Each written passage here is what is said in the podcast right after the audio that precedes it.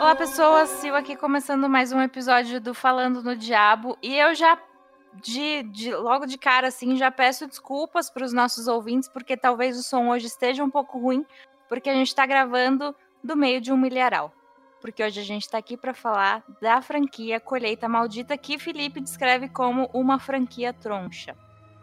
Vamos ver Vamos ver, a gente vai chegar às nossas conclusões sobre isso. Então, olá, Felipe.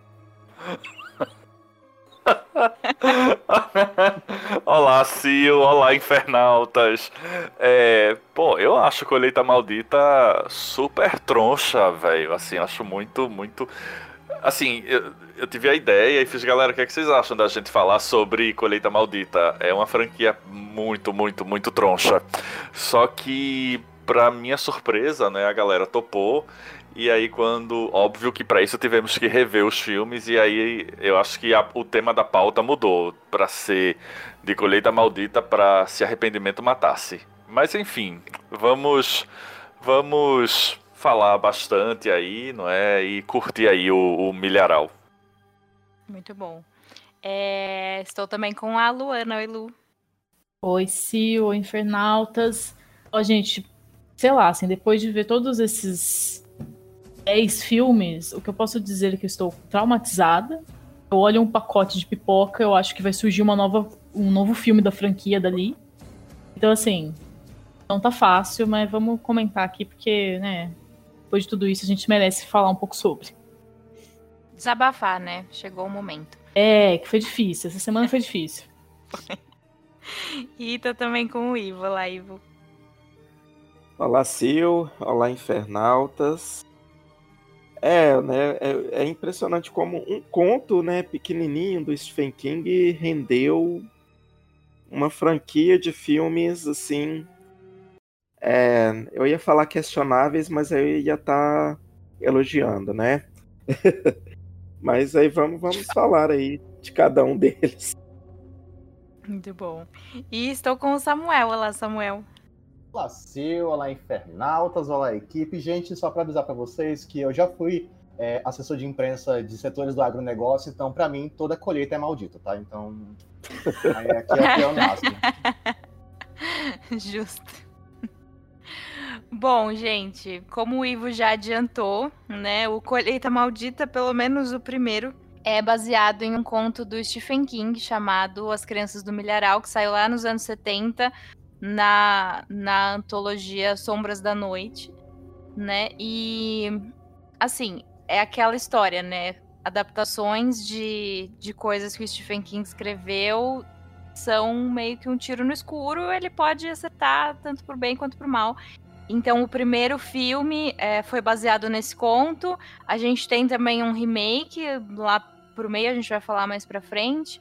É, mas boa parte da franquia, assim, vai pegando ideias de sei lá onde que, que as pessoas tiraram. Mas então eu sei que a Luana e o Ivo leram esse conto, né? Será que vocês podem falar um pouquinho dele pra gente? Eu li há bastante tempo. Acho que a Luana pode elucidar mais.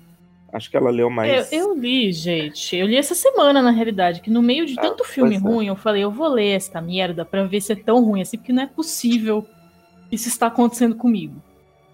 Então eu falei, vou, vou ler, né? Aí peguei o livro, li o conto. Conta super curtinho, são tipo umas 20 páginas, 30 no máximo, é bem curtinho mesmo. É um conto muito. É muito legal, cara. Aquela escrita do Stephen King é uma escrita massa, leve, tranquilo de ler.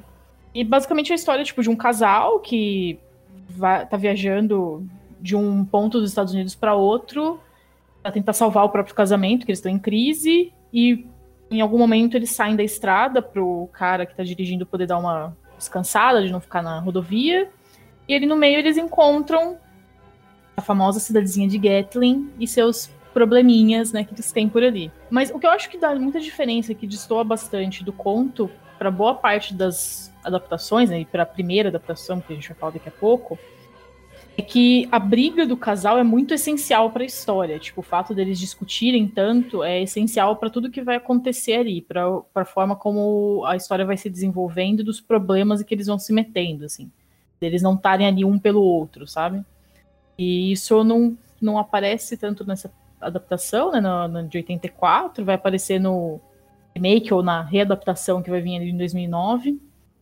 Mas é isso, cara. O conto é muito bom, é uma história super simples, tá tudo ali, era bonitinho, era só pegar e transferir para um filme, mas né, nem sempre dá certo, assim. Mas o conto é muito bacana, vale a pena ler. Ele escreveu o conto em 77, na realidade, saiu numa revista na época, e depois foi compilado nesse livro que a Sil comentou, que é o Sombras da Noite. E é isso, Ivo, tem mais alguma coisa? Ah, eu, eu acho que o, que o conto ele é bem ele é bem enxuto, né? Acho que uhum. para se transformar num filme, eles tiveram que inserir muita coisa ali, enrolar um pouquinho, mas eu gosto bastante do conto. Ele ele não dá muitas explicações, ele é bem é bem um mistério sobre o aquele que anda por trás das fileiras. Eu gosto do desfecho, né, do da perseguição, do desfecho, ele é, os contos do Stephen King são muito bons, né? Eu acho que. São. Ele consegue ali, né, nas 20, 30 páginas, eu não lembro direito. Ele consegue te deixar ali tenso o tempo todo e dá, dá um medinho também. Porque acho que tá. né, quando se trabalha com crianças, eu acho que quando bem narrada, quando a criança maléfica ali, bem inserida ali na, numa narrativa de terror, é funciona bem. E aí eu tenho uma historinha rapidinha para contar que uma vez eu fui pro sítio, né, com, com os amigos para um sítio de, do avô de uma amiga e tipo eles colocaram a gente num quartinho no meio do do mato assim, um quarto separado, né, da era uma fazenda na verdade. E eu comecei a falar desse conto, assim, teve um amigo meu que ele não dormiu, ele chorou. Ele eu falei: "Não, imagina e tinha uma plantação de milho. Eu falei, imagina a gente escutar umas crianças correndo assim, não sei o que lá. E o cara morreu de medo. E foi muito legal isso. Tadinho. Eu acho legal no conto também que, por mais que não dê muitas explicações, igual o Ivo falou, é, fica um pouco mais claro o que é esse ser aí que as crianças acreditam e tal. Fica um pouco mais claro do que em qualquer uma das adaptações, o que, que ele é, assim, tipo, o que, que ele é para elas e como que é o funcionamento, a dinâmica ali das crianças com esse ser sobrenatural que tá por ali. Porque na realidade o que vai acontecer com Gatlin é, né, já, não spoiler, mas sim, uma sinopse que vai perseguir por todos os, os filmes é que é uma sociedade gerida por crianças baseada em um deus aí pagão, né? Então nenhum adulto é permitido de estar por ali. No conto fica um pouco mais claro o que, que seria essa criatura, assim, tipo, como que ela protege as crianças de certa forma e o que, que ela pede em troca, assim. Então isso eu acho que é um, mais um ponto positivo, assim, pro conto. Mas igual o Ivo falou, é um conto super curtinho, assim, para fazer uma adaptação realmente você tem que dar uma, né, colocar alguns elementos num filme e tal, então é isso. Mas o conto é muito bom, vale a pena ver, dizer, ler. Bom, a gente tem hoje 10 filmes da franquia, né? com um décimo primeiro que deve sair em algum momento desse ano. Mas antes do primeiro filme, que saiu em 1984, é, foi feito um curta baseado no conto do Stephen King, né? Que saiu, se não me engano, em 1983. É, Ivo, você que assistiu, né?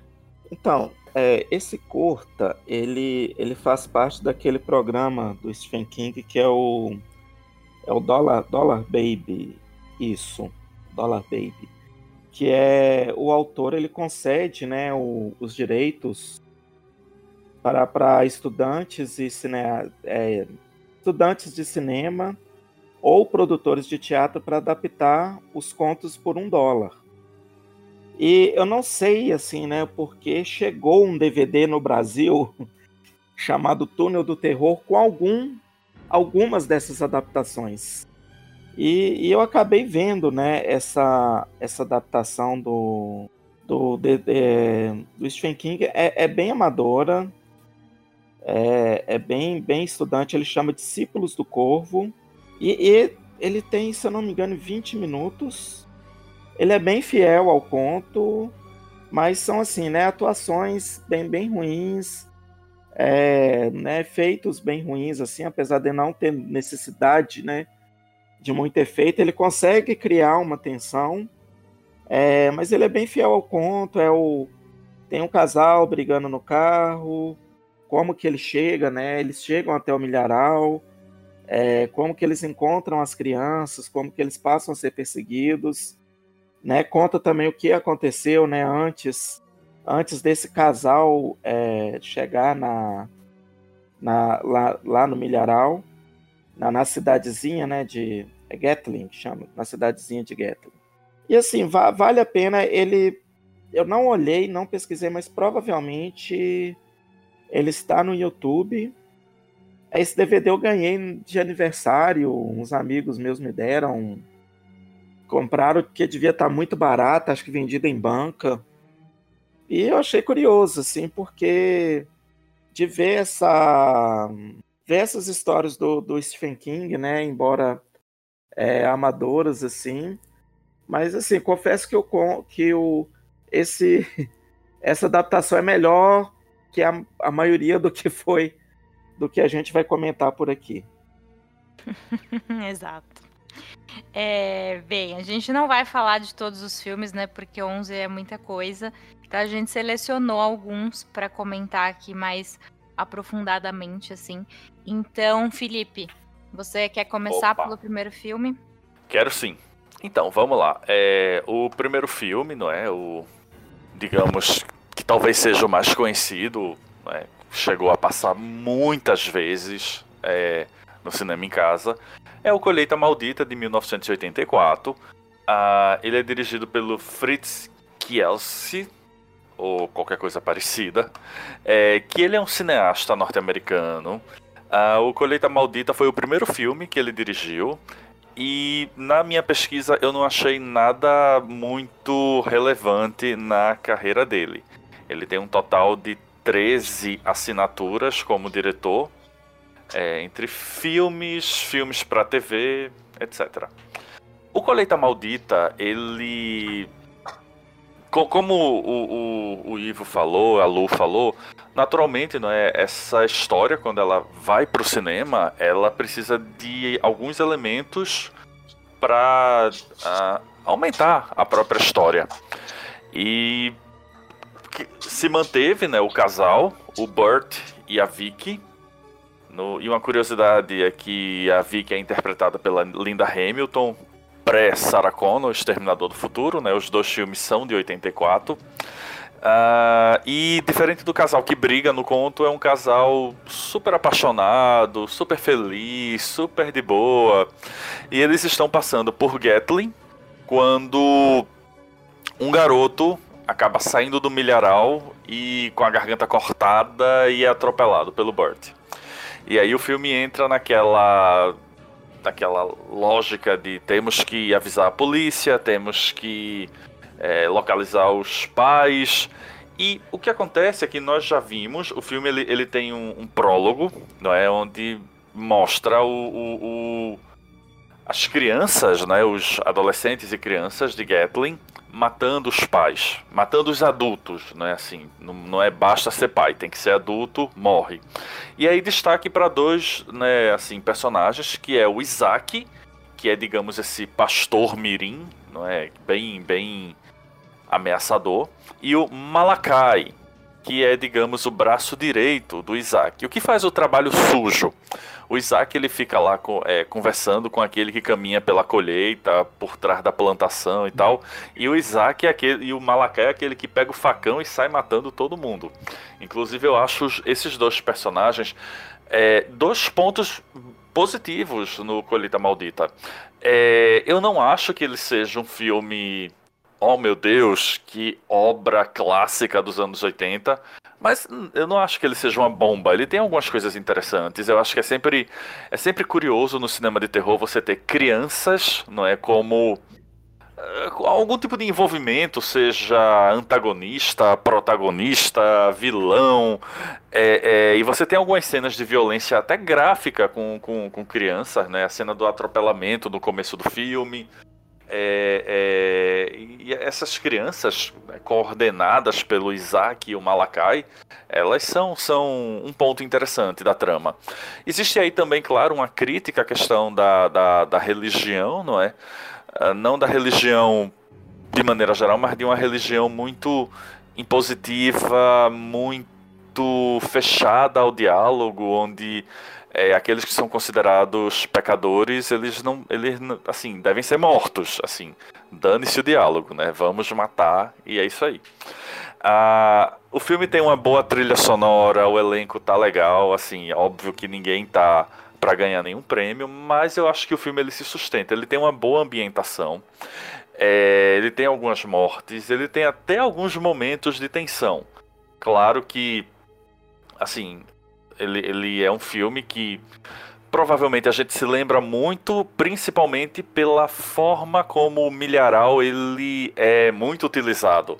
Uh, eu acho que todo filme de terror, talvez até quem não tenha visto Colheita Maldita, ao ver um milharal, associa ao Colheita Maldita.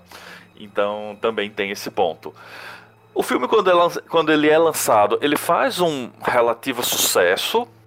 Assim, não chega a ser um sucesso estrondoso, mas ele não é ah, categorizado como uma, uma bomba, uma catástrofe. Vamos tocar fogo no filme.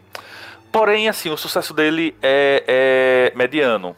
Tanto que nós não vamos ter uma sequência logo em seguida, em 85, 86. Vai demorar oito anos para que tenhamos um Colheita Maldita 2. Uh, ah, claro que visto hoje em dia ele é datado, uh, a narrativa dele hoje em dia ela é considerada talvez até um pouco lenta, um pouco arrastada, mas eu ainda acho que é um filme que ele traz alguns bons momentos ali. Uh, é sempre um prazer ver a Linda Hamilton né, fazendo qualquer coisa. E acho o filme razoável. Eu acho, vou repetir, o Isaac é um ótimo personagem, né? Ele é interpretado pelo John Franklin, que, para quem não sabia, fez o Primo It nos dois filmes da família Adams. É... E ele tá, assim, super ameaçador. E o Malakai, né, também, assim, é um, um, grande vilão, assim, ele fala e você já, já morre só de medo ao ouvir a voz dele. Isso tudo se torna ainda mais ameaçador porque eles são não crianças, mas adolescentes. O Malakai é interpretado pelo Courtney Gaines, uh, que ele fez algumas pequenas participações em outros filmes, alguns filmes inclusive famosos. Ele tem uma filmografia extensa. Agora a maioria dos papéis são secundários para baixo. É, tipo, ele fez no ano seguinte, 85, De Volta para o Futuro. Mas ele fez uma participação bem pequena, como, enfim, um, aqueles coadjuvantes que a gente nem lembra que existem. Mas tá aí, né? Fazendo. Até hoje tá seguindo com a sua carreira tem mais de 100 filmes no currículo e tá bem. Acho que ele é, é, não deve ter vergonha do, de ter feito, de ter começado em Colheita Maldita. Felipe, é verdade que o, o, o, ator que fez o Isaac, quando ele fez o Isaac, ele já, já tava com 20 anos. É, é, ele, ele, o, o John Franklin, ele nasceu em 59, não é? Vamos lá, vamos fazer as contas. 59. As filmagens, se eu não estou enganado, foram feitas no final de 83 para pós-produção e lançamento em 84. Então assim, ele ele ele agora ele até passa por adolescente porque ele tem um perfil ele, é baixinho, magrinho, então você olha para ele e, diz, ah, é um adolescente. Esse Isaac, ele até convence um pouco como adolescentezinho e tal. Ma, o, o Malaquia não, o Malaquia já tá crescidão. Agora, o Isaac. Aí depois eu, eu soube que o ator já tava com 20 anos quando ele gravou o, o, o filme. Eu fiquei, meu Deus do céu, esse cara botou maquiagem, ele é baixinho, botou aquele chapéu e tal. Ficou show a, a, Gente. A, a montagem do personagem. Eu Olha, eu acho, acho que pelas contas, ele, tem, ele tinha mais de 20 anos, porque se ele nasce em 59 e a filmagem acontece ali em 83, ele vai ter uns 24 anos, 23, 24, uhum. talvez até 25, ao depender de quando foi a filmagem. Então, é, é né, o, o milagre do cinema. Eu acho que é, a gente já falou várias vezes aqui, né, de adolescentes interpretados por atores mais velhos, assim, adultos, né, em muitos filmes.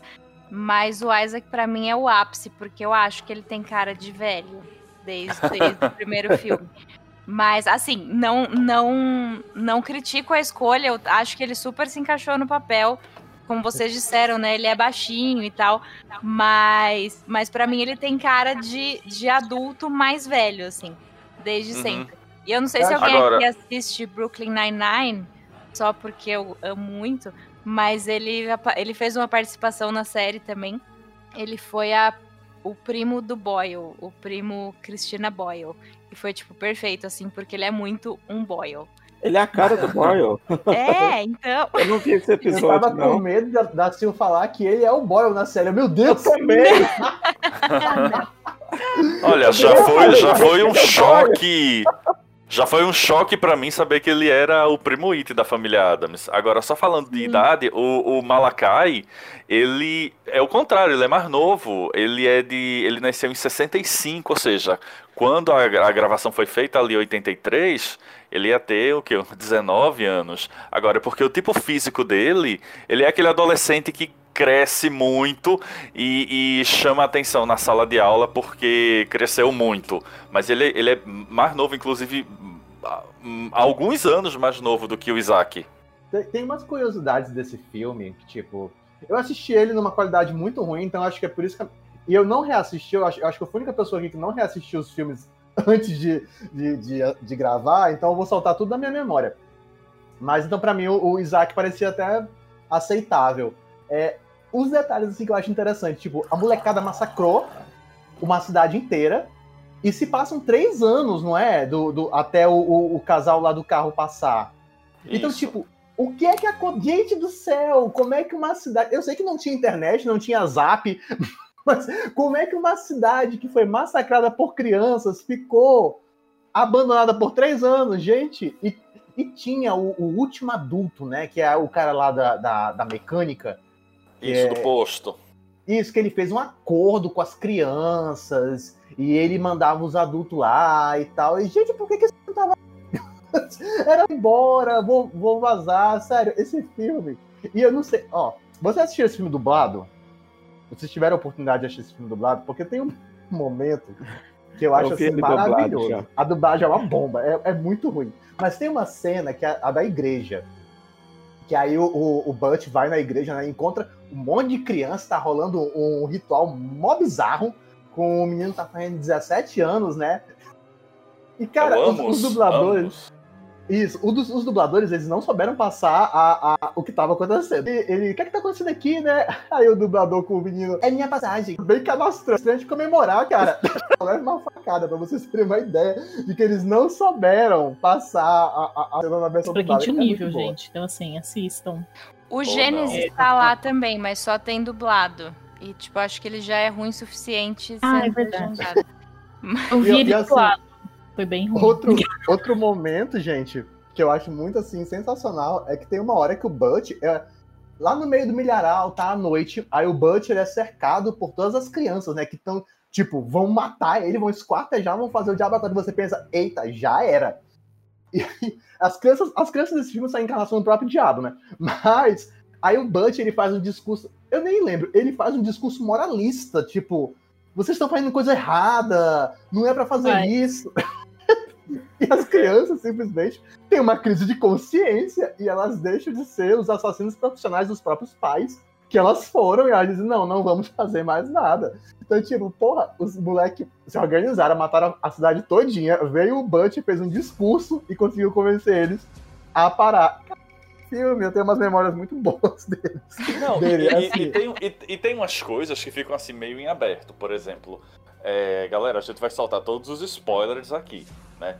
É, eles pegam a Linda Hamilton pra sacrificá-la. Aí do nada, do nada, o Malakai, que era o braço direito do Isaac, resolve dar o golpe e diz: Não, agora quem manda aqui sou eu e você vai ser sacrificado. Aí tiram a Linda Hamilton lá, lá do, da, da cruz de palha, botam o Isaac, aí vem o, aquele que caminha por trás da colheita. E eu nunca entendo direito o que é que acontece, mas é, é possui o Isaac, a, a cruz explode, sai voando. E aí a cena segue. Só que do nada o Isaac volta, meio zumbi, falando assim, super estranho, e mata o Malakai. Enforca o Malakai e o Malakai morre. E aí, a gente não vê mais o Isaac, a gente não sabe o que acontece com ele. Ele volta no 6. Ele, ele fica é, zumbi. E o que que houve? Aí, depois ele volta no 6. Mas assim, fica super em aberto. O, o, o, o, vilão principal do filme, você não sabe que fim teve. Não. Realmente. Isso entrou em ele, coma, né? Tipo, com o cabelo, parece que ele foi atropelado. o cabelo todo, todo desenrolado, um machucado na bochecha. Você não acha que ele tá possuído, porque diz que ele é possuído pela a entidade, né, do milharal e tal. Mas não parece que ele foi possuído, parece que ele foi atropelado. E, não, numa estrada de terra. Cena, até porque na cena anterior, quando ele está sendo possuído, a cruz explode e sai voando. Então, assim, não faz o menor sentido. Gente, mas o pior para mim do primeiro filme é o Burt. Cara, ele é muito burro. E ele é. Eu não sei o que, que a Vicky tá fazendo com ele. Tipo, sério, depois daquele momento, ela precisa ter terminado, assim, não tem condição. Ele só faz merda, cara. Ele é muito bobão. Depois vai lá, entra naquela. aquele discurso lá pras crianças. Sério, eu não sei como uma criança ouviu ele. Tipo, depois de as peripécias que ele fez pela cidade. Tipo, para mim, o ponto pior, ouso dizer que é o ponto pior desse filme, é a participação do Burt, cara. Ele é muito sério. É porque Dá. todo mundo quer ir embora, a Linda Hamilton, Sarah Connor quer ir embora, os dois meninos todo mundo quer ir embora, o Burt quer, não, vamos, vamos descobrir o que está acontecendo. Deve ter algum adulto aqui, vamos investigar. É, ai, sério, não, ele não, não dá. Dá, a gente acabou de entrar num restaurante que está fechado há três anos, cheio de barata e, e, negócio de milho. Mas não, deve ter alguém normal aqui pela cidade. Vamos procurar que a gente acha. Pessoas insistem, né? Escancarando, é vamos escancarar ao final. Porque é nesse filme que. É esse filme que termina que, tipo, eles vão pro carro. Aí é. ele, a, a, o Butch, a Linda Hamilton, as duas crianças boazinhas, que tem duas crianças que são os anjos de candura, né? Que não foram. Aí eles vão pro carro, aí eles encontram uma menina doida lá. Aí acho que a Linda Hamilton dá na cara da menina. e acabou o filme, é isso? Acabou. É, eles, é, eles embora andando. embora andando. Eles saem andando é aí, deixou um carro lá. Aquela menina, ela tava grávida. Ela tava grávida do, do ano, Amos, o que tava comemorando o aniversário de forma muito esquisita ah, na igreja. É meu aniversário. ok, eu fiquei nessa dúvida se ela tava grávida ou não. Porque isso não fica muito claro nesse filme, né? Como que essas se eles estão se reproduzindo ali ou não, o que, que tá acontecendo. então eles estavam, ok. Eu acho que eles estavam dando início a esse projeto, né, de, de reprodução. Aí veio o Bunch ali da Hamilton e estragaram tudo. Fogem a pé no final. é, gente, é isso. Acontece. Bom, eles fogem a pé e aí a gente chega na parte 2, né? Que o título foi uma pegadinha, porque o, o subtítulo é o sacrifício final. Sabemos que não foi, porque né, vieram vários outros filmes depois. Mas esse foi o, o próximo filme que estreou nos cinemas, depois dele todos saíram direto para vídeo, né? E foi quando é, a franquia passou para Dimension Films, que está no nosso coração. Oh. tá em outro, no outro local, o coração tá no O 2, eu ouso dizer aqui que ele é o pior filme da franquia inteira. Pra mim. ele é muito Tá. Ruim. Tem uma pegada esquisitíssima ambientalista ali no meio que simplesmente não funciona. Tipo, não funciona, não colou. Qual é que é daquele rolê? Tipo, sério. Eles enfiaram umas ceninhas, tipo, a galerinha se pegando tal, que ficou escrotíssimo no meio também. A história não faz sentido nenhum, os atores são péssimos, é tudo ruim, gente, sério. O 2, para mim, é o pior de todos. E olha que é uma declaração forte que estou dando nesse momento, é. gente, mas o 2 é muito ruim, cara. O 2 é ruim demais. Eu, eu acho, eu concordo, eu acho o 2 assim péssimo, mas eu acho que um dos principais problemas do 2 é porque na narrativa fílmica, né, que a gente tem que tentar segui-la, é, o 2 acontece, a ação do 2 acontece alguns dias depois do primeiro filme. Para ser mais exato, no famoso o dia seguinte. Então a Linda Hamilton saiu andando com Burt, chegou em algum lugar e disse: Ó, oh, tem uma cidade ali, Gatling, que tem umas crianças doidas lá, que mataram todo, todo mundo. mundo. Tem um milharal, tem Isaac, tem. Tá uma confusão lá. Aí a, a polícia chega. Só que você percebe claramente, o primeiro filme ele tinha um, um, um assim, um aspecto de filme dos anos 80. É, é, e essa ambientação, ela era funcional na trama, de alguma maneira. Só que aí de repente você volta pra franquia, pro, pro, pra, pra série, né, pro segundo filme, que tecnicamente se passa no dia seguinte e que não tem nada esteticamente que lembre o primeiro filme. As crianças são, elas têm cortes de cabelo diferente, elas, a roupa delas, tudo é diferente. Tudo é diferente, tudo é completamente diferente. E aí você tem aí uma coisa que deveria ser na década de 80, mas na verdade já está claramente ali nos anos 90. É... E como a Lu falou, é uma história chata. É um repórter idiota que tem um filho chato ah, que vão bater nessa na cidade. E aí a, a galera tá, tá pegando esses jovens assassinos dos pais e botando em lares adotivos. Por que não, né? Vamos dar uma segunda chance. Gente, as crianças é pra e... ser presa. Pois é. Esse filme é um desserviço para os, as questões de adoção, entendeu? É. Não, e, e, e para piorar tudo, assim, acho que o filme ele já começa picareta, porque tem uma cena logo no começo que a primeira cena é um porão abrem um porão, aí alguém desce com a lanterna. E à medida que a lanterna passa, a luz da lanterna passa pela câmera, eles botam um efeito de, de som horrível, uma coisa meio. E a, a lanterna fica para lá e para cá e você já fica ouvindo isso, você já sabe que é uma coisa picareta, você já sabe que assim é, é, é, não, não, não serve. E assim, o vilão, o novo vilão, que eu esqueci o nome dele. Mika. Mika. Mika. Ma Isso, Mika, Mika. Pronto. Que ele parece, inclusive, eu achava que ele era o, o Bulk ou o Skull dos Power Rangers, porque eu acho ele igualzinho ao, ao Magrinho. Não sei se o Magrinho é o Bulk ou o Skull, mas eu passei anos achando que era o mesmo ator. É, ele é muito chato, então assim, tudo que, que tinha de legal com o Isaac, o Malakai e tudo mais, você não tem. É, o, o, o, aí tem um romancezinho, tem o filho do repórter, que é o adolescente chato, que arruma uma adolescente chata. E, nossa, a coisa toda gira em torno disso. É muito, olha, é um desserviço era bom, eu acho que a única funcionalidade que o Colheita Maldita 2 teria é se realmente ele tivesse sido o sacrifício final, o que obviamente sabemos não foi. Ó, oh, eu quero fazer uma defesa desse filme, porque por mais que ele é ruim mesmo, é ruim, ruim pra caceta. e esse plot do início, cara, eu acho sensacional. Que a polícia finalmente entra na cidade depois de três anos sem ir lá, né? Ninguém, nenhum xerife, nenhuma. Nada, porra nenhuma. Descobre o massacre, mas por algum motivo eles dizem que as crianças estão de boa, não fizeram nada. Bota tudo no ônibus, desce pra adoção. Eles dão pirulito, eles dão pirulito pras crianças. E aí as crianças vão fazer o quê lá na outra cidade? Continuar o culto, né? Bobagem. Vamos fazer o que a gente sabe fazer de melhor. Esse filme é muito ruim, mas ele tem, para mim, a melhor morte da franquia inteira. Que é o é da velha? Não, o do boneco de voodoo na igreja. Que ah, sim. É legal mesmo. Cara, essa morte, essa morte é muito boa. E o Milk, ele tá com um boneco de voodoo e o, o cara tá lá assistindo a, a, missa, né? Alguma coisa assim. E o Mika começa a cortar o boneco, e cada vez que ele lapida um pedaço do boneco, o homem começa a sangrar. E a cena é bem gráfica, é bem feita. A cara, por mais que o vilão também não convença nem um pouco, é, a cara que ele tá fazendo na hora é, é, muito boa. Então, tipo, esse filme ele vale a pena por causa dessa cena. Ela é muito Gente, boa. mas essa cena também.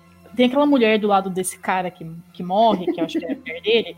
A mulher ela fica olhando o cara se esvair em sangue e não faz nada. tipo assim, opa, você tá com um sangramentozinho no nariz, na orelha e nos olhos? Tudo bem. Sim, ela não lembra. não é mesmo? Na igreja. Fica tudo certo. Eu não entendi muito desse filme, além da pegada ambientalista, a pegada que tem aquela galera, tipo, delegado, padre, todos eles estão, tipo, num complô pra proteger alguma coisa da cidade, né? E isso para mim ficou muito obscuro, eu não entendi direito qual é que é dessa galera, tipo, no filme, assim. Por que, que eles estão escondendo os acontecimentos? Era para vender milho? Não sei. Meio no ar, assim, eu não entendi essa parte. E é isso, gente. Achei meio, meio X isso daí também, além de todo o resto. Que eles acham o milho do ano passado, né? Que tá estragando. É, tem um lance desse. É, eles falam que estavam usando um agrotóxico lá, sei lá é. o quê. Uma ah, coisa, né? Aproveitando, é, quem encontra o milho é o repórter idiota e o personagem indígena. Por quê? Sim. Por que tem o personagem indígena? Porque o Stephen King às vezes coloca, né, alguma coisa indígena nos, nos, nas histórias dele, vi de Cemitério Maldito. Mas não tinha nenhuma necessidade de ter um personagem indígena nesse filme. Nenhuma, e aí ele gente. conta toda aquela história de. Ah, eu nem lembro mais o que ele fala, mas o repórter pergunta para ele o que tá acontecendo, ele conta toda uma história assim, profunda, antiga, não sei o quê.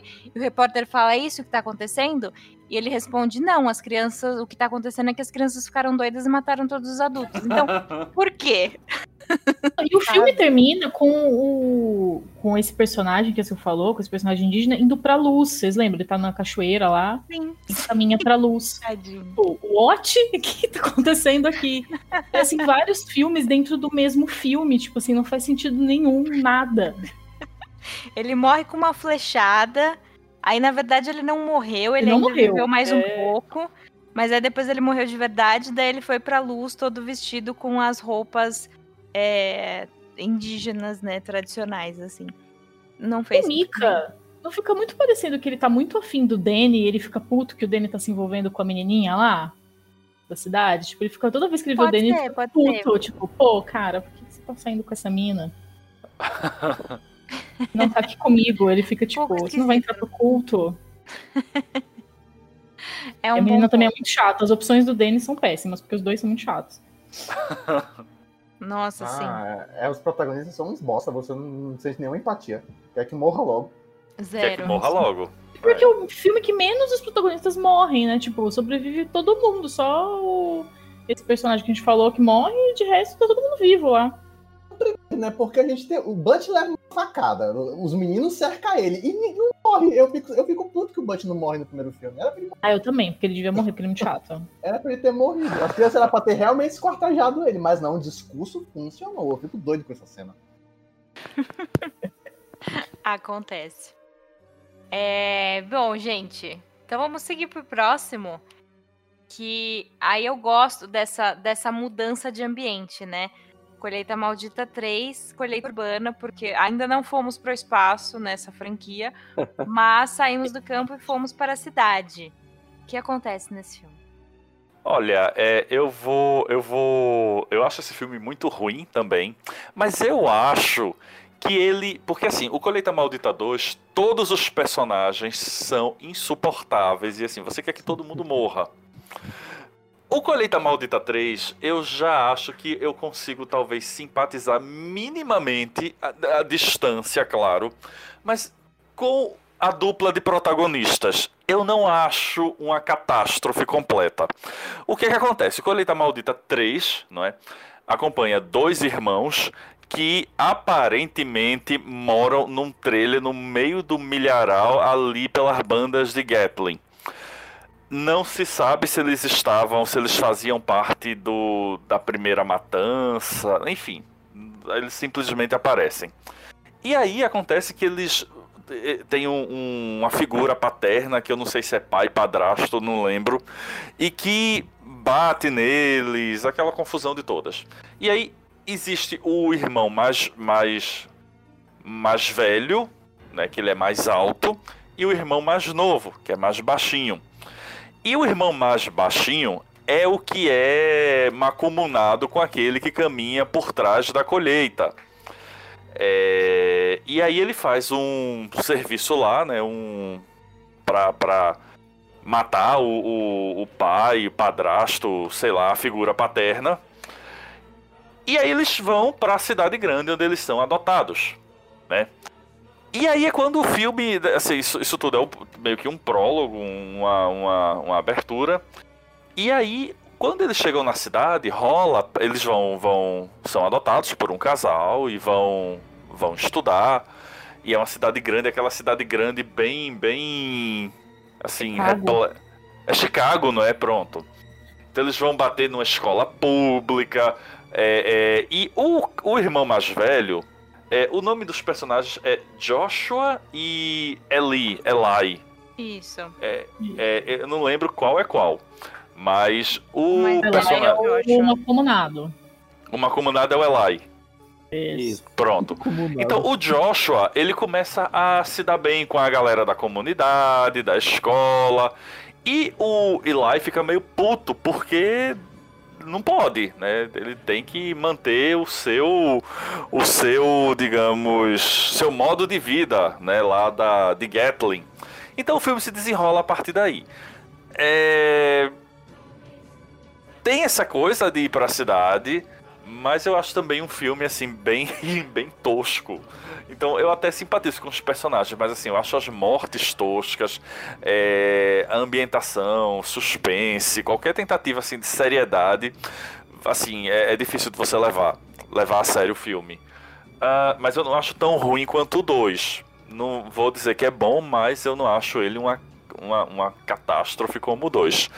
É, e aí o Eli ele começa, e aí é onde entra talvez a pérola do filme, ele descobre um terreno baldio atrás da casa que ele está morando, né, a, a família que o adotou, e ele começa a criar uma plantação lá. Então aquele que caminha por trás da colheita vai né, indireta vai também para a cidade. cidade grande. E é o primeiro filme, se eu não estou enganado, onde nós vemos aquele que caminha por trás da colheita. Né? Ele é tipo um, um- tipo um dinossauro, uma coisa assim, meio esquisita. Mas é isso, o filme. Não, assim, eu não consigo pensar em outra maneira para pra, pra defini-lo. Não sei, o que, que vocês acham? Eu Olha. acho. Pode falar, Ivo. Pois é, é, não, não me crucifiquem, mas eu, como Samuel, eu não revi os filmes. É memória afetiva. Meus irmãos me zoaram muito porque eu gostei desse filme muito quando eu vi. Eu vi ali em 95, 96, que eu acho que foi lançado em 95, se eu não me engano. Ele é de 95, é. É, eu era adolescente, aí eu achei legal, assim. Aí, é, mas assim, eu, eu, eu acho que, né, de- dentro do universo Colheita Maldita do Stephen King, aquele monstrão no final ele, ele não justifica em nada, né, o, o, o ser, né, que é o que anda pelas fileiras ali, que era, era uma entidade, uma coisa superior. Não aparece um monstro que sai ué, matando, pegando os- na língua os, o pessoal lá que tava. Mas eu gosto de como o filme vai se desenvolvendo, como o, o, Eli vai, vai doutrinando. Eu gostava né, disso, né? Eu- se eu ver hoje, eu sei que eu não vou gostar. Por isso eu prefiro não ver. É, se- tem uma cena que me marcou, que é a cena do padre de cabeça para baixo, crucificado na igreja. Que o menino ele vai, ele vai ali desconstruindo ali a, a igreja católica ali e doutrinando o, né, o, o seu. Tem, tem tipo uma bíblia, né, do, do milho que tem uma cruz de milho. Eu achei aquilo legal na época, assim. O, o ator é meio é, canastrãozinho, assim, que faz o, o Eli, mas é, é legal. A dupla dá, dá, dá para ter um- uma pequena simpatia. Tem uma Sim, cruz sim. também de milho. E meus irmãos ficavam, meus irmãos ficavam me zoando, eles ficavam o milho, o milho é. Eles me zoaram muito porque eu gostei desse filme na época e eles odiaram, assim. Ai, gente. Ó, eu- a o que eu lembro desse filme que eu fico assim, eu acho sensacional. é- Na verdade, esse- o nome desse filme deveria ser Colheita Maldita 3, né? O, o negócio agora é outro, porque tem um momento nesse filme bizarro que o plano do vilão, né, que ele apresenta o milho pro pai, e o plano é levar a comercialização do milho em Sim. escala Isso. global. O capitalismo. Ou seja, o apocalipse vai vir de pipoca, o que eu não duvido mais nada, porque né, A gente E tá o milho era gostoso, né? Eles comiam, eles comiam ele, tipo, tirava e comiam, ele era macio. Eu amo essa ideia, porque é um, é um negócio. É urbano mesmo, né? A colheita é urbana mesmo, né? O milho nasce num, num terreno baldio, praticamente, sem nenhum. Sem, sem nada. O pai do menino fica fascinado e diz: Não, tem que comercializar. Isso aqui é melhor que o, o milho transgênico. Tá, tá- nossa, superior em, em larga escala. O milho demoníaco vai virar xarope em todo lugar do mundo, né? E esse é o filme, se eu não me engano, esse é o, é o filme mais violento da franquia. É, é assim, chutar um balde, que é, que é muita É, ele é morte, violentaço, cara. bem gráfico, é, e é assim, porrada. E Acho que uma é por isso que eu curiosidade, tem uma curiosidade que, se eu não me engano, o diretor desse filme, ele é irmão do diretor que fez o Hellraiser 3.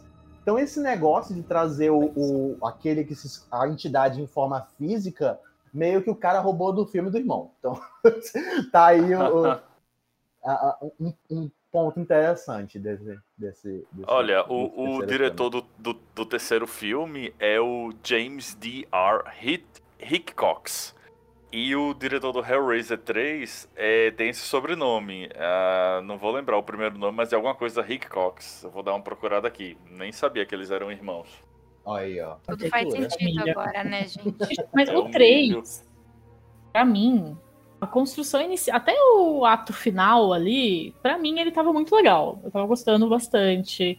Eu gostei dos atores dos dois irmãos, eu achei eles legais. Eu gostei da a imagem tava muito boa, a fotografia tava bacaninha, assim por ser, né, um terceiro filme de uma franquia X. Mas aquele final, pra mim, daquele monstrão, sério, não tem condição, gente. É muito ruim. O final que eles deram Sim. pro filme foi muito cagado. É. E interessante falar também que esse é o filme de estreia da Charlize Theron, né, gente? Ela tá ali, faz uma ótima atuação, inclusive sendo atacada pelo milho, que tem uma cena meio copiando ali Evil Dead com ela. E o milho. Então, ela tá muito bem no filme também, tá ali participando. É isso, mas assim, de forma geral, cara, a cena, o final do filme estragou demais. Era melhor, assim, eu acho. É, tal- talvez se o filme não tivesse aquele final, fosse uma coisa talvez até mais contida, talvez tivéssemos uma lembrança melhor dele. Mas eu, como eu falei, eu acho que ele, ele, ele se sobressai em comparação ao 2. É, eu acho essa coisa, os dois personagens dos irmãos até funcionais, como o Ivo falou, o Samuel, bons momentos. Tem uma, tem uma morte, tá? algumas mortes são muito boas. É, agora, realmente, o final não, não dá pra engolir. É, e só pra responder a questão, o diretor do Hellraiser 3 é o Anthony Hickox, né? Ele, e realmente são irmãos, são ingleses. É, e é isso aí, são irmãos aí. Então, ou seja, poderia ter um Hellraiser versus aquele que caminha por trás da colheita. Seria legal. Vamos fazer isso acontecer. Acho que ficava bom, hein? Vocês estão dizendo que vocês não gostaram do final desse filme? Eu não lembro não o que acontece. Depois que o bichão surge, o que é que acontece? Ele come e mata Ah. todo mundo. Mas é muito E- tosco, tipo, a galera, fo- os coisinhos ali fogem muito fácil, muito fácil. Fica uma cena meio piegas, assim. O bichão botam- parece uma borrachona gigante. Acho que eles Muito botam ruim. fogo, né? No... Eu já tô dando spoiler. Eu, eu- não lembro Ah, do final, Além gente. de tudo, o Eli morre muito fácil também, eu achei. Foi muito simples acabar com ele. Assim, várias É. questões ali pro final do filme. Uma coisa que, que me chamou muito a atenção nesses, nesses três primeiros filmes é que se você pega, sei lá, as mortes, por exemplo, a do cara da igreja, né? Foi bacana, foi bem feito. Até o, o pai que vira um espantalho no começo do filme, achei ok os efeitos, assim, muito bom.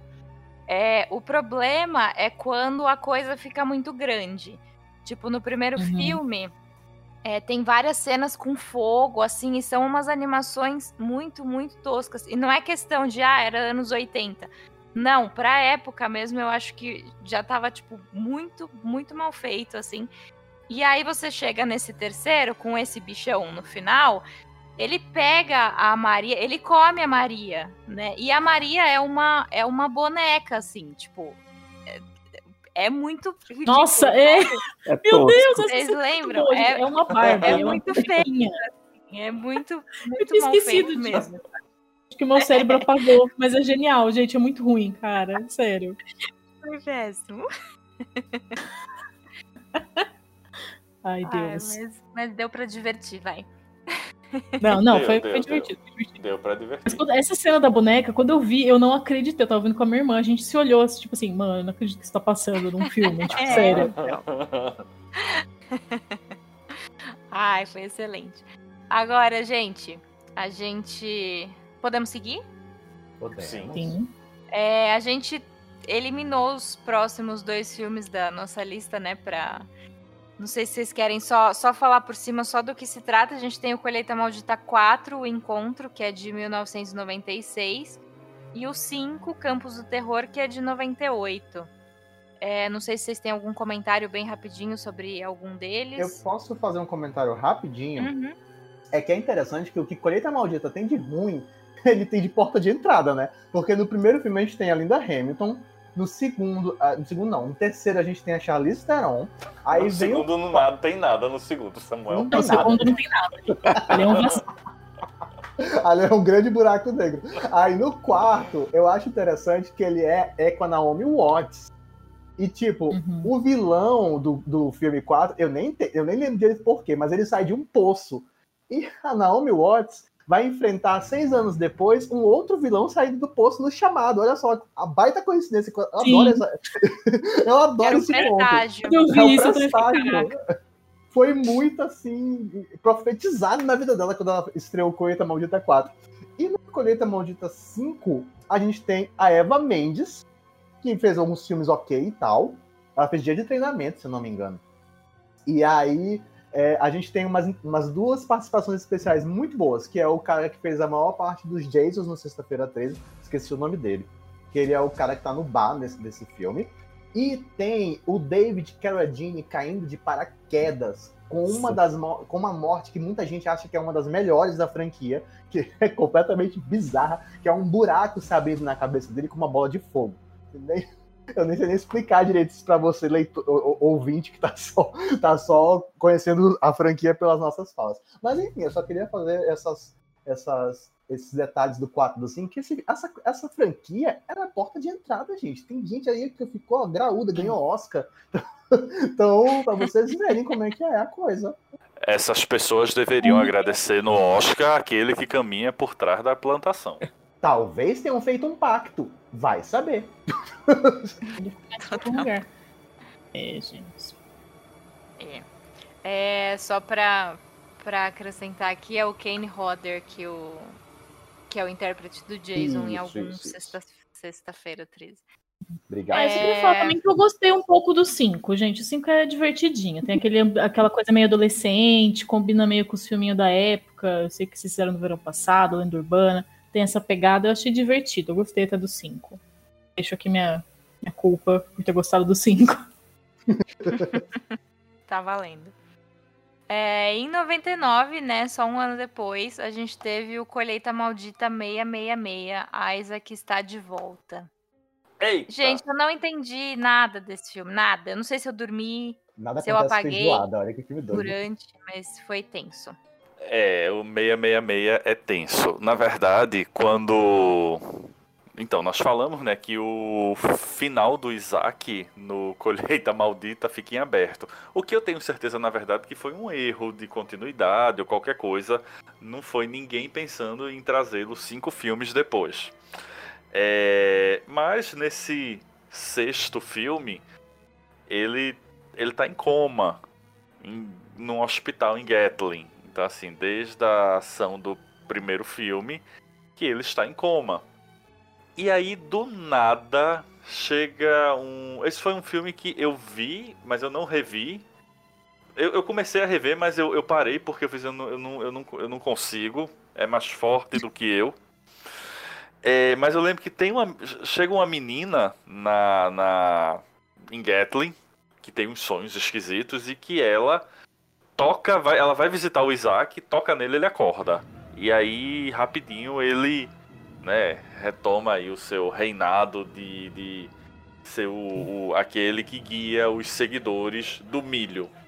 Só que o filme ele não faz o menor sentido, porque ele, enquanto ele tenta ser uma, uma sequência, digamos, direta do primeiro filme, é, ao mesmo tempo ele, ele não funciona porque você tenta acompanhar. Eu lembro que quando eu assisti, eu ficava tentando entender exatamente o que é que estava acontecendo ali, qual era a motivação daqueles personagens. O, o próprio Isaac, ele parece meio perdido no filme. É... Eu não sei, assim, eu não sei, alguém me ajuda, porque eu não consigo. Gente, o que eu entendi é o seguinte: Hannah, que é a menina que volta lá pra Gatlin, foi adotada. Ela é filha de alguém que participou das primeiras grávidas crianças de Gatlin. Ela é filha daquela menina que bateu a porta. A Sarah Connor bateu a porta na cara dela no final do primeiro filme. Provavelmente. Exato. Então, ela é filha dessa, ela é herdeira de Gatlin. E aí o que vai acontecer Isso. é que ela tem, ela se junta lá quando ela tá fazendo 18, 19 anos, no caso, que é a idade limite, né, da, da população infantil de Gatlin. e ela vai ter que acasalar com o filho do Isaac, daí eles dois juntos vão, tipo, reinar novamente a revolução lá de Gatlin. Que não faz o menor sentido. O que, que, que o Isaac essa pessoa mais velha estão fazendo ali ainda? Porque não é um negócio adolescente, infantil. Então, assim, não sei o que, que ele tem a ver com a história. Para mim, ele também deveria morrer, então. O que, que ele tá fazendo ali? Não sei. E aí tem uns personagens no meio, tipo, ele tá, não sei se é um hospital psiquiátrico, tem um cara lá que tá meio, tipo, doido fica falando que ele é perigoso, que não é para acordar ele, mas, tipo, não, não dá pra entender a função dele na história. A mãe da menina tá jogada ali, você não faz a menor ideia do que ela tá fazendo naquele lugar. Tem um monte de adolescente que é filho de alguém, herdeiro de Gatlin, que também não tem explicação nenhuma. Tipo, what? O final é fabuloso. tipo, o final é incrível. pra nada. Ele né, termina como começou, sem sentido nenhum. É tipo isso, assim. Mas não, não sei, gente, o que aconteceu ali. Sério. Também não, não, não consigo. Pesado, não faz sentido. A, a eu acho que foi. Não pode falar. Não, fa... não, eu ia dizer que é, é, é, um, é um grande desperdício, né? Porque assim, não que eu esperasse um filme bom a essa altura do campeonato, mas pelo menos que fosse um, um divertimento, como talvez o terceiro foi. É, e, queira ou não, trazer o, o, Isaac de volta, né? Ah, vamos então tentar fazer uma continuação que tenha uma certa funcionalidade. Mas não, o próprio Isaac, ele tá perdido no filme, assim, o filme é muito, muito sem noção. E como a Sil falou, tem, tem uns personagens ali que você não sabe, você não entende o que é que eles são. É, é, é uma galera que é filho de alguém que... Só que você não lembra direito, assim, é, é, são, eles são filhos de uns personagens muito secundários do primeiro filme, e que aí você não consegue imediatamente fazer essa, essa, essa relação. É, é muito doido o filme. Eu só queria falar duas coisas. A primeira é que, enquanto a gente estava falando aqui, a luz do meu escritório queimou. E isso foi depois que eu falei, tipo, deu, deu aquela confusão de luz, tipo, piscou, piscou, piscou e queimou. Isso foi depois que eu falei que o pessoal tava fazendo acordo com o, o, o bicho lá da colheita. Eu já tô assustado. A segunda é que, mais uma vez, o filme apostou na ideia de trazer o aquele que anda por trás da plantação como, como uma personificação, né? E ele vem como um comediante de stand-up, porque o Isso. cara só quer fazer piada, só quer fazer piada. O cara é um demônio que já tá há cinco filmes aí infernizando e fazendo criança matar os outros, e ele vem querer pra fazer, fazer piadinha. Então, é, é o stand-up mais sem graça que você vai ver no filme de terror, é o dele. Então, assim, é a única coisa que eu queria acrescentar desse, desse filme, assim, que zero sentido feijoada. É, é, é verdade, eu ainda... Ele vai de nada entre, lugar nenhum. Entre esse, essa versão daquele que caminha por trás da colheita e o monstro que come a boneca no terceiro filme, eu ainda sou mais o monstro. Ai, muito mais. É. Não, gente, eu lembrei uma coisa aqui também, que eu vi esse filme dublado, porque, né, porque não piorar uma coisa que já é ruim. então, eu assisti dublado, e no dublado, é aquele que caminha por trás da rosa. ah, não. Melhor momento. Eu falei, meu Deus, é isso. Nossa. que rosa filme? Que rosa, velho, exato. Que rosa? É, tipo, o quê? A rosa, galera. Olha, mas é, se alguns colheita maldita foram porta, portas de entrada né, para alguns talentos promissores, é, teve gente também que se despediu da vida artística com a franquia, né? Então foi o caso, por exemplo, da Nancy Allen, né? Nancy Allen, ela está no Colheita Maldita 666. Ela faz a Rachel. E para quem não está se lembrando de quem é a Nancy Allen, Nancy Allen, ela é a policial Annie Lewis do Robocop. Ela trabalha no Vestida para Matar, ela está no Poltergeist 3 e ela está em Carrie, a Estranha. Ela é aquela que faz é, parceria com o John Travolta no primeiro filme para sacanear a Carrie. Então esse foi um dos últimos, esse foi o último filme é, da, da atriz.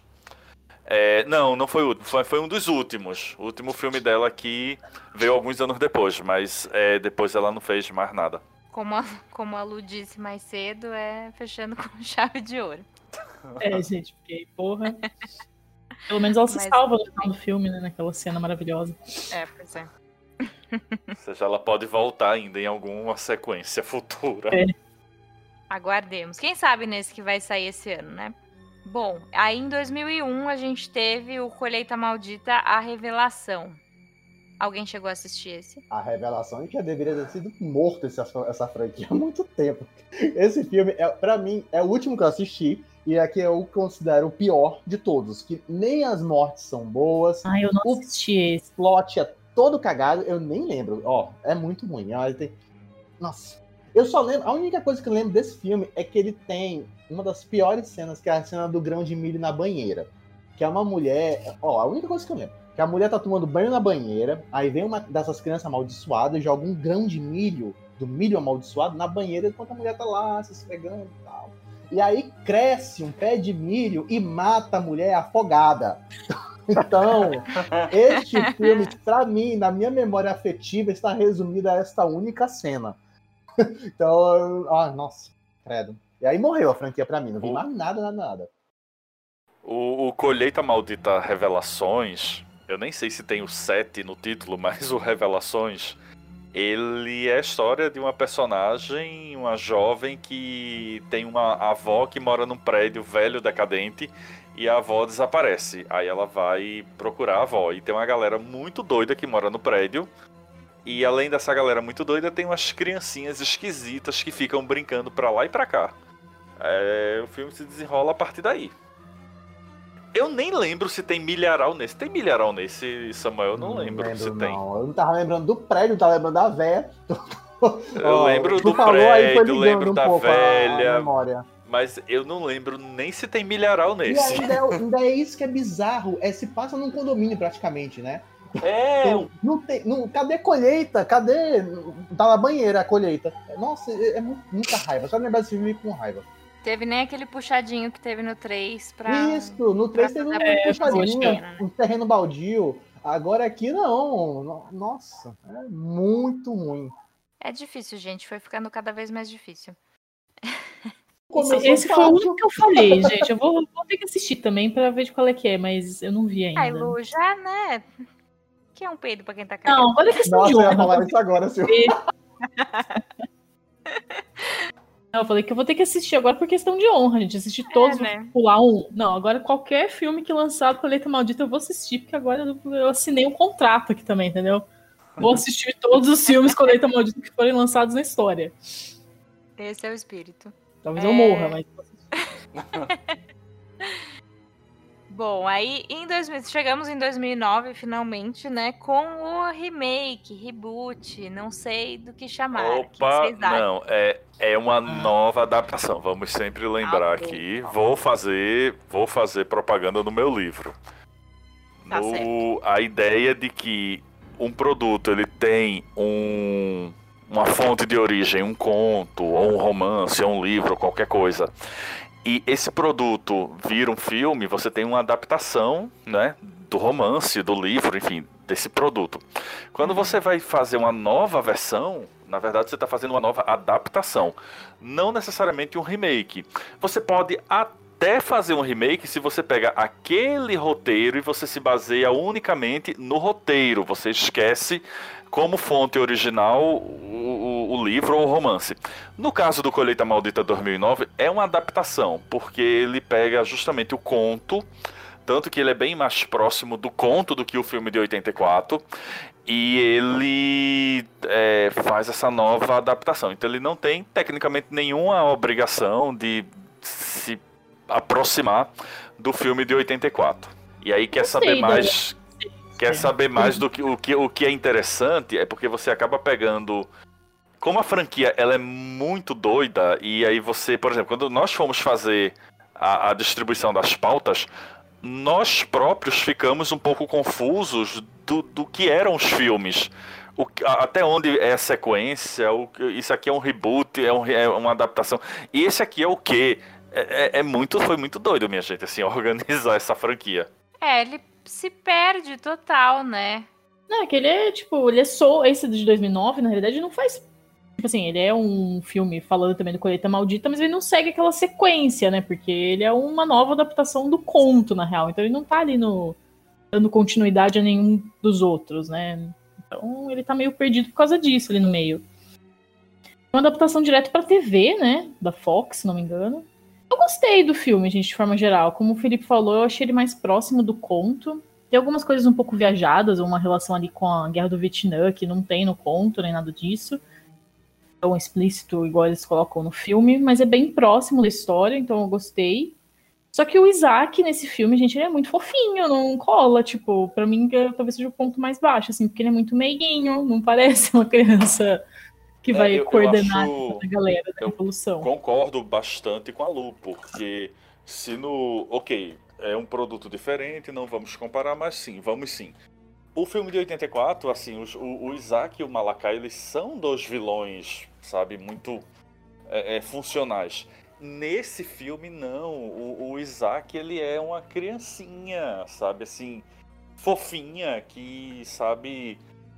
Você não, não, não, bota fé nele, sabe? Ele não, não pode ser o mensageiro do demônio, sabe? Ele, ele, ele é aquela criancinha... Ele até tenta, mas assim, não consegue, sabe? E, e acho que pegaram uma criança também muito nova. Então eu acho ele meio pouco articulado quando ele vai se movimentar. Parece que ele tem dificuldade de se movimentar. Eu acho uma coisa meio estranha ver ele se movimentando. E o. Só que pior do que ele, que eu acho, é o Malakai novo. Porque o Malakai antigo, ele, ele tinha um aspecto ameaçador, ele. ele eu, eu teria medo de encontrar com ele no meio do milharal. Vindo com uma, uma, uma peixeira na mão, e pronto, vou ser sacrificado. E o novo Malakai não, ele é muito Sei lá, ele, ele não é ameaçado. Ele, né? é, ele, ele é muito limpinho. Ele parece que saiu de um. de um. de uma boy band, sabe? Assim, ele é muito limpinho, o cabelo dele é muito penteadinho, ele é muito arrumadinho. Sabe, você imagina assim, tipo, você pega o Malakai de 84, o cara tá lá tocando terror, cortando a garganta de todo mundo. O Malakai do de 2009 parece que saiu de um videoclipe que tá, vai sensualizar no milharal, assim, não, não dá menor medo de nada daquele cara. Eu acho que tem uma proximidade com o conto também nesse ponto, porque no, no, no conto ele comenta assim, né, que o Isaac e o Malakai no conto eles não têm um papel tão central igual nos filmes, né? Que eles falam que o Isaac é o novo profeta, como tinha um anterior a ele, depois que ele fizer, tiver idade, vai, tipo, ficar um pouco mais velho, vai ter um novo profeta no lugar dele. E ele tem 11 anos no conto. E o Malakai é só um carinha, tipo, eles não têm um destaque, assim, tão grande igual a gente. O primeiro filme, a primeira adaptação, deixou na nossa mente, assim. Eles são só duas figuras que estão ali no meio de outras crianças e não tem um papel tão essencial igual aparecem nos filmes. Mas como eles tentaram manter isso mesmo nessa nova adaptação, nessa adaptação de 2009, eu acho que criou aquela expectativa da gente ter umas figuras um pouco mais ameaçadoras, assim. Quando não veio, um tanto quanto frustrante. O Isaac, gente, ele é muito fofinho, sabe? Aquele chapéuzinho, tipo, ó, oh, ele é uma criancinha fofa, não dá pra acreditar que ele tá causando tudo aquilo. O chapéu é muito grande pra ele, né? É gigante, não dá. É, e o Malakai, você acha que ele tá. E o Malakai, você acha que ele tá gravando um videoclipe, assim, pra mandar Sim. pro The Voice ou qualquer coisa? Ai, The Voice Kids, não suporto. Odeio criança prodígio. E, e, sei lá, eu, eu acho o novo casal, assim, o Burt e a Vicky do novo filme, é, tudo bem, aí eles passam o filme inteiro brigando, às vezes até enche assim a paciência, porque eles brigam realmente quase todas as cenas, chega um momento que fica chato. É, hum. Eu acho que eles tiraram alguns excessos do filme de 84, mas ao mesmo tempo eu acho que ficou faltando alguma coisa. É, não sei, eu acho que algumas sequências elas se tornam muito arrastadas. Sabe assim, o que poderia ser resolvido em 2, 3 minutos vira 10 minutos. Tem uma sequência de perseguição que os meninos estão perseguindo o Burt, que assim, acho que é, é 10 minutos de filme e não, não, não acaba, não passa, não, não vai, não acha, não mata e não sai daquilo. Sabe assim? E assim, o filme tem umas, umas, umas loucuras assim que. Assim, sério, é uma ofensa à inteligência de qualquer pessoa. É, tem uma cena que a Vicky tá dentro de um carro e o Burt, né, como sempre, foi investigar alguma coisa. Ele entra numa igreja que tá, tá lá em Gatlin. E aí aparecem tipo umas 50 crianças. A Vicky começa a buzinar, a gritar. Os meninos começam a quebrar o carro, quebra vidro, quebra, detona o carro. E o Burt, que está em uma igreja na frente de onde essa confusão toda está acontecendo, ele não escuta. Ele não escuta. Que, que que trabalho acústico essa igreja tem. Porque assim, ela buzina, grita, esperneia, e ele tá lá, curiosíssimo, lendo um ele livro, velho, com o nome do povo. Tipo, mano, é. será que você não viu pessoas quebrando coisas, buzina, mas você não viu um tiro? Pô, como assim? E assim, numa, numa cidade deserta, se fosse uma grande metrópole, tudo bem, né? Porque sempre tem gritaria, não sei o que, gente gritando.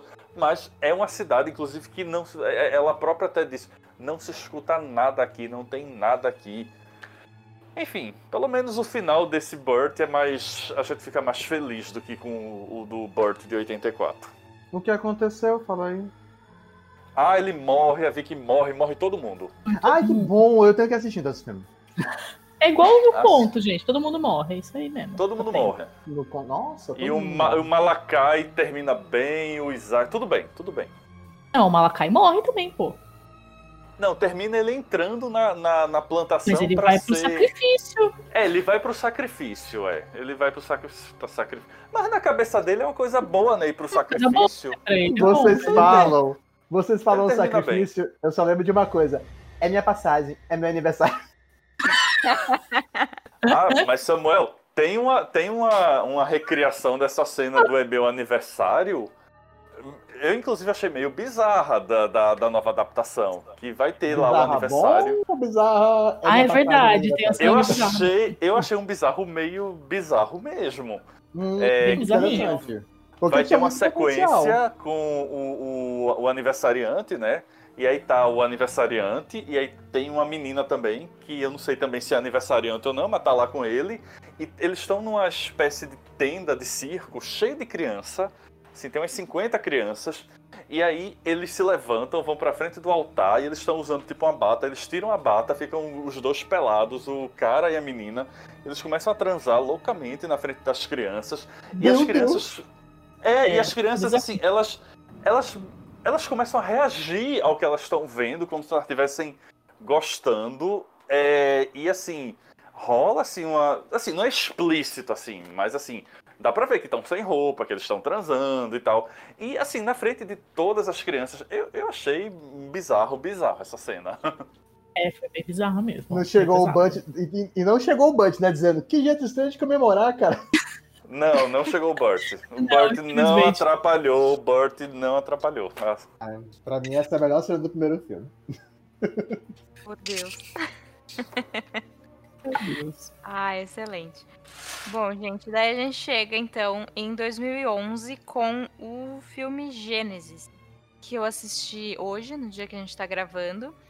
E acho que a única coisa que eu tenho a dizer sobre ele é que tem o Billy Drago, que para mim é um ator conforto, assim, sabe? Quando você tá vendo. Ele é o eterno coadjuvante, né? Mas fez uns filmes bons, assim, por exemplo, a, o, o remake de Viagem Maldita de 2006.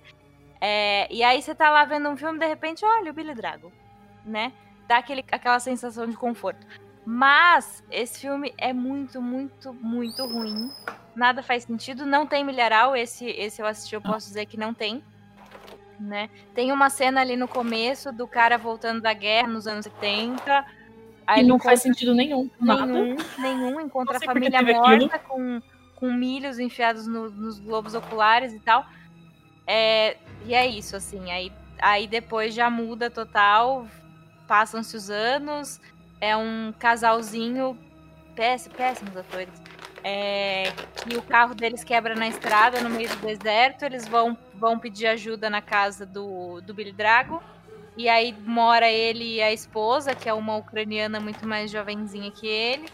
E no, num celeiro, assim, sei lá, num, num cômodo separado da casa, tem uma criança. E esse casalzinho fica preso ali na casa e que a menina quer ajudar a criança. É, enfim, péssimo. Não dá pra entender nada. Tipo assim, não dá pra entender de quem que aquela criança é filho, afinal de contas, porque fica tudo um diz uma coisa, outro diz outra. Não dá pra entender se aquela criança que vai dar origem, já que chama Gênesis, né? Tô tentando colocar um sentido aqui. Se ela que vai dar origem a todo o rolê de do lance do, daquele que anda por trás da, da plantação, mas não faz sentido porque o filme é tipo hoje em dia, né? Não é, é. daquela época, então, sei lá. Nada faz sentido, gente. É um filme. Não tem sentido nenhum a narrativa. Tipo, é tudo um monte de cenas soltas e. É isso, e atores ruins. Não tem nada. Exatamente. E tem um clima muito albergue, assim, eu achei que eles pegaram uma onda ali da, desses filmes, assim, tipo, de ceninhas com tortura, aquela imagem um pouco mais apagada, o ambiente meio úmido, assim, sabe? Dá uma sensação meio desse tipo de filme, assim, uma coisa meio albergue, meio atividade paranormal, meio a órfã. Dá uma eu sensação até... um pouco diferente, assim. Sim, eu não até tem aquela coisa olhada... do milho. Oi? É, não tem. Aquela coisa do milho, que é meio Exatamente. claro, meio sol, não tem mais Exatamente. isso, assim. É, aquela casa toda esquisita. Enfim. Mas eu tava dando uma olhada aquilo, a, a atriz que faz a esposa é a Bárbara Nedeliakova e ela é a moça do albergue mesmo. Ah, então por isso, gente. É, então, Realmente faz todo sentido. Ela veio com. Veio por isso. Mas é, tipo. Não recomendo nem um pouco, assim. Esse, para mim, dos que eu assisti, né? Esse foi o pior, assim, para mim. Bom, daí em 2018 a gente teve o Runaway, não é. sei se alguém chegou a ver. Olha, hoje, eu, eu, eu, vou, eu vou ser sincero, eu, eu soube da existência do Runaway hoje, com o dia que estamos gravando. Eu também. Porque alguém comentou, porque eu não sabia que isso existia e não deu tempo de assistir. Eu vi hoje, tava meio de bode aqui de assistir. E ele é a mesma pegada do Gênesis, o clima é parecido, aquela mesma onda, assim, de. aquela imagem mais úmida, mais gelada, nessa coisa assim. É, tem uma mãe e um filho que eles. que dá a entender, ela é uma, tipo, herdeira de Gatlin também, tipo, ela tem alguma relação com o lugar e ela conseguiu fugir de lá. Aí o Runaway. Eles, inclusive, explicam isso excessivamente, mas com o resto não faz sentido, mas ok. Ela fugiu de Gatlin, ela teve um filho. Dá pra entender que esse menino, então, também é um herdeiro de toda aquela tradição de Gatlin eles vivem viajando, ele tipo, ele não vai na escola, ele aprende as coisas com ela, porque ela não quer parar num lugar, pelo que dá a entender, essa coisa de estar sempre fugindo, assim, para não ser encontrada. Mas por algum motivo eles param numa cidadezinha que não é Get nenhuma outra lá, mas que tem alguma coisa que ela começa a ter várias visões do passado, de pessoas, né, de adultos sendo assassinados e dela envolvida naquilo tudo. E, mas assim, basicamente chega um ponto que ela pede ajuda para como tirarem o filho dela daquele lugar, que ele já é tipo adolescente, assim. E ninguém ajuda ela. Ela acaba tragicamente morta e o menino vira um pastorzinho estilo Isaac. E é isso. Bom, de nada. Não assistam. é bem ruim. Eu dormi em algumas cenas, é bem zoado, gente. Não, sério, é muito arrastado. Os atores são os atores não são ruins, tipo, o menino e ela são ok, assim. Mas a história é não tem nada de milho ali, tipo, passa umas cenas do milharal dela na infância, pelo que dá a entender.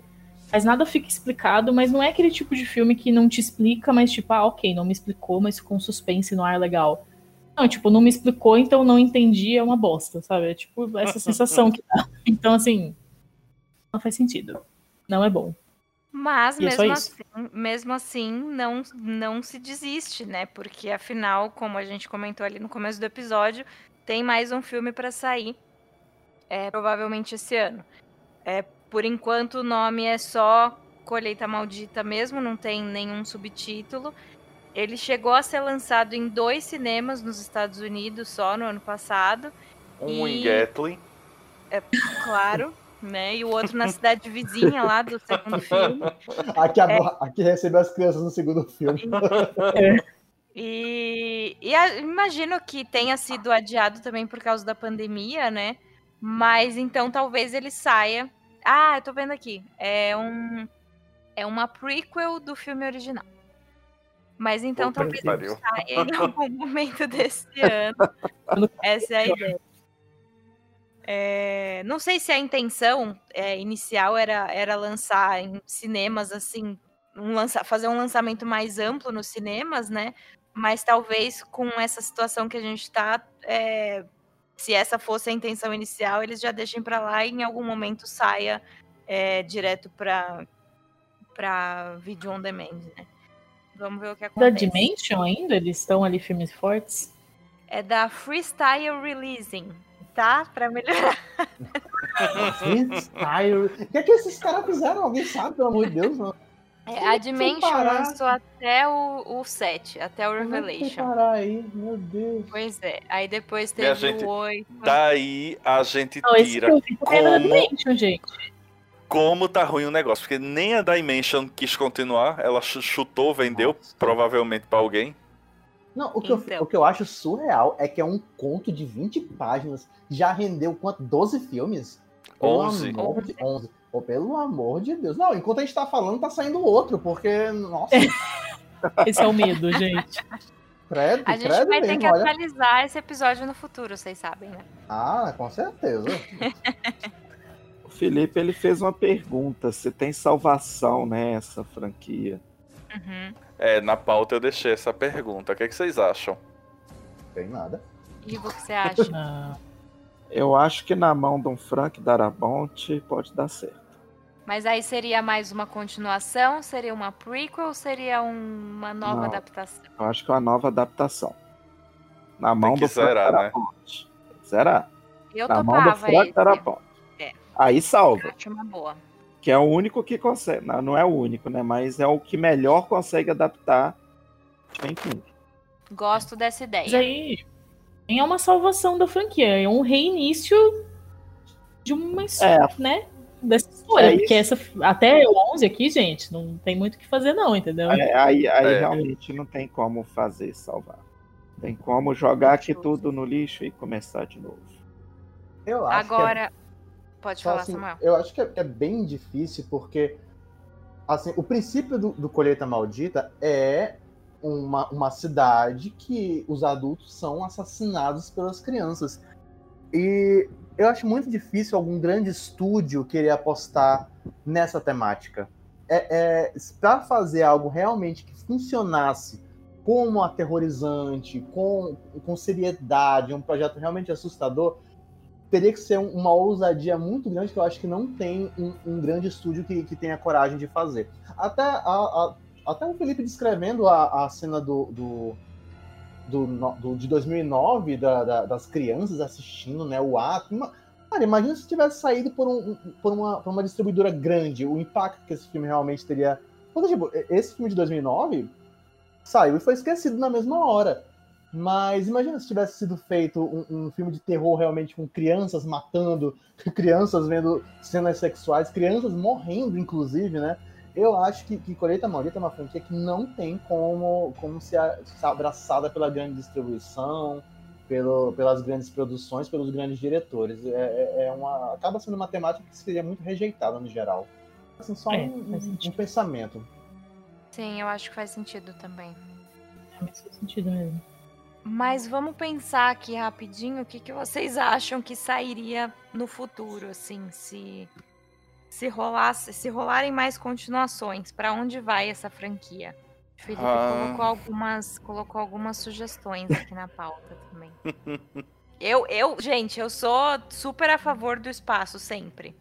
Ai, vocês eu, ah, eu também espaço, acho que isso é legal. Eu ia, eu ia dizer isso, galera. Eu tenho, eu tenho inclusive o enredo já perfeito, porque assim, a, a vida na Terra tá difícil, é uma coisa meio Mad Max meio Blade Runner, então temos que ir para outros planetas. E aí, uma galera fazendo exploração espacial para criar né, plantações para resolver o problema da fome. Aí eles vão bater numa lua, assim, tipo, em, em, em Saturno, um local assim. E aí vão criar uma plantação. Só que claro que essa galera que cuida da plantação são todos jovens, né? Assim, a galera bem, bem, bem estilo sexta-feira 13. E aí, a partir daí, vai rolar aquele que caminha por trás da plantação lá na lua de Saturno. Eu acho que tem tudo a ver. Ó, eu tenho um enredo também já todo formadinho. Agora eu quero, quero contar o meu. Porque, tipo, eu tava vendo um vídeo que o Elon Musk, né? Ele quer criar uma colônia em Marte com um milhão de habitantes. Então eu já imaginei essa colônia levando o milho amaldiçoado para lá por engano e plantando e aí tendo um, a dizimação da colônia inteira em Marte. E, nossa, para mim, é, cara, Elon Musk me patrocina, eu faço um filmaço com essa ideia. As crianças ah, é, matando os adultos lá na colônia em Marte, a terra vermelha, com o milho brilhando. Vai, vai, nossa, a minha fotografia tá perfeita. Sensacional. Psicodélico. A gente, a gente pode também fazer aí um, um, né, um, um, embate pegando a onda do King Kong versus Godzilla, né? Que tal o Colheita Maldita versus. É... Ah, eu esqueci o nome. Como é o nome daquele filme que se passa também? Não é no milharal, é tipo no matagal, mas que parece um milharal. É o é, Campos do Medo. Campos do Medo. É. Isso. Ah, Acho que esse é, é obrigatório, gente. Ó, a gente podia botar, tipo, a estrada, aí de um lado é um matagal, do outro lado é um milharal, Isaac no meio, numa ponta da estrada, Malacai na outra, e o, a mocinha da vez é no meio. Faz sentido. Eu assistiria, gente. Eu também. Ah, eu não sei. Eu, tenho, eu boto minhas dúvidas. Eu acho, Ai. inclusive, que eles deveriam juntar uma grana, pagar pra Linda Hamilton voltar pra franquia. Nossa, oh, seria tá aí, ó. Tá, tá aí uma boa aí ideia. sim. Aí sim. Acho que dá pra juntar também colheita maldita com Sharknado, gente. Tubarões nadando na plantação de milho. Sim. Eu também assistiria esse, porque eu acho que é muito massa. Hoje eu vi um. Hoje eu vi um. Tem um perfil no Twitter que eu sigo que é o No Context Violence. E aí, tipo, o, era uma cena que era um cara tava numa calçada e de uma poça de água da calçada a mulher conseguiu invocar um tubarão que comeu o braço do, do cara que tava do lado dela. Então, é, esse filme realmente também faria muito sentido. Os tubarões nadando no meio do milharal. Eu acho assim. Eu acho. Nossa, gente, uma ideia também: Sarah Connor vai pro milharal matar as crianças. chega, chega com a doce lá, ó. Chega com a doce, tchá, tchá.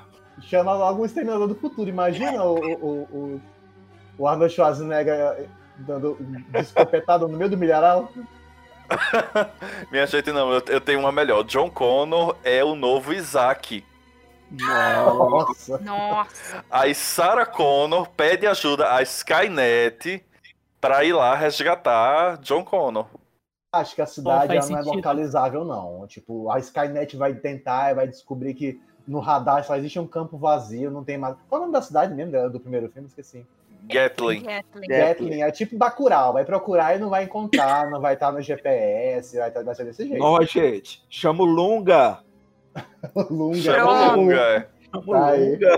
Minha gente, ó, Bacurau em Colheita Maldita. Bacurau em Colheita que legal. Maldita. A gente fica brincando aqui, mas do jeito que lança um filme, daqui a pouco uma dessas nossas ideias vão ser copiadas, a gente toma cuidado. E a, a gente, gente devia patentear. É, ideias milionárias. Ah, eu gosto. Ah, mas ia, ia, ia, ser, ia ser legal Bacurau em Colheita Maldita. Ainda, ó, colocava, ainda colocava é. Sônia Braga, assim, bem, bem berés. Depois do primeiro do Bacurau, ela, ela fez um treinamento aí militar, virou uma coisa meio Sarah Connor. Isso. Eu acho. Né, gente? gente, não deixa o Kleber Mendonça escutar isso, não, senão ele vai gostar. Ou vamos tentar marcar com ele uma reunião. Vamos fazer um, um rascunho, é, né? Eu acho, vamos, eu vamos acho. Vamos montar um argumento, marcamos com ele uma reunião, produzimos aí parceria com Boca do Inferno falando do diabo. Perfeito, perfeito. É, é. Agora tem que juntar dinheiro para bancar o cachê de Sônia Braga e da, da Linda Hamilton, porque eu quero uma participação especial ah, da Sarah Connor uma campanha. Por a gente paga um dólar, né? Pra... um dólar para ele, né? Para adaptar o conto. Uhum, novamente. Exato. Ai, gente, gente, então chega, né? Ai, por favor. Tá Ai, bom, pelo amor já- de Deus, gente, chega. Já rolou um mais. brainstorming aqui super. Gente, o que, que foi Foi isso nesse final desse já- podcast? É, então. Foi o maior que já fizemos. Eu falei que era uma franquia troncha, eu falei. Nossa, é Ai, excelente. bastante. Melhor viu? definição. Ah, então tá bom. Alguém Minha tem- gente, eu, não, peraí, deixa eu só falar mais uma coisa. Tá ligado quando eles lançam é, DVDs, aí botam, pegam a fala de algum crítico pra dizer, ah, esse filme é incrível. Aí quando sair o próximo Colheita Maldita, eles podem botar uma franquia troncha. de Felipe Falcão, É. Do acho Boca do que- Inferno. Fechou, fica muito fechou. bom. Ai, muito bom. Gente, então é isso. Alguém tem alguma consideração final? Deixamos de Eu falar quero- alguma coisa? Eu quero pedir desculpas por todo mundo ter meio que assistido de novo esses filmes. Eu revi alguns também. Quero pedir desculpas aí pra galera que assistiu, Lu, Sil, enfim, quem assistiu. É, e dizer pro Infernalta que se você quer que a gente analise alguma outra franquia, pode ser troncha ou não, né? Já fizemos isso com Hellraiser. Ah, deixa aí seus comentários, né? De repente a gente Sim. consegue fazer mais algumas análises de algumas franquias. Sim, deixem. A gente gosta muito de receber comentários. Podem deixar no post, no site, nas redes sociais. E é isso então, aí. gente. Então é isso, Isso, gente. né? Eu tô feliz que eu não assisti os filmes, eu, eu só vim aqui com a cara e a coragem. Mas, mas é, eu só queria. Mas vai assistir Eu o só queria vai dizer assistir o uma de coisa. 2009. Eu só queria finalizar dizendo uma coisa. É, a minha passagem é meu aniversário. Ai, eu não consigo parar com essa cena, eu não saio da cabeça. Você vai sonhar com isso essa noite. Eu tenho o DVD, eu vou ver dublado ali, eu vou pegar ele e vou pôr ele agora ali pra ver. Se Isso. Aproveita. Aproveitem, gente. A gente deixa aqui a indicação excepcional para que vocês assistam um filme dublado. Raridade, hein? Ah, então é isso. Gente, só queria lembrar aos infernautas que a gente tem o nosso padrinho, o nosso PicPay. A partir de R$ 6,66 vocês conseguem apoiar o site, o podcast, tudo mais que a gente faz. É, então, quem puder ajudar a gente a, a manter nossos trabalhos aqui, a gente agradece bastante. E já fica o agradecimento a todo mundo que já ajuda, né? Vocês colaboram para manter o Boca é, vivo ainda por. Né? Daqui a pouco faremos 20 anos, inclusive, em maio. Aquele Então- que anda pelas fileiras agradece. Exato. E é isso. Então, obrigada, gente. Obrigada por vocês terem participado. Me diverti muito na gravação hoje. E é isso aí. Até a próxima. Tchau. Falou, Tchau, gente. Valeu, galera. Falou! Tchau.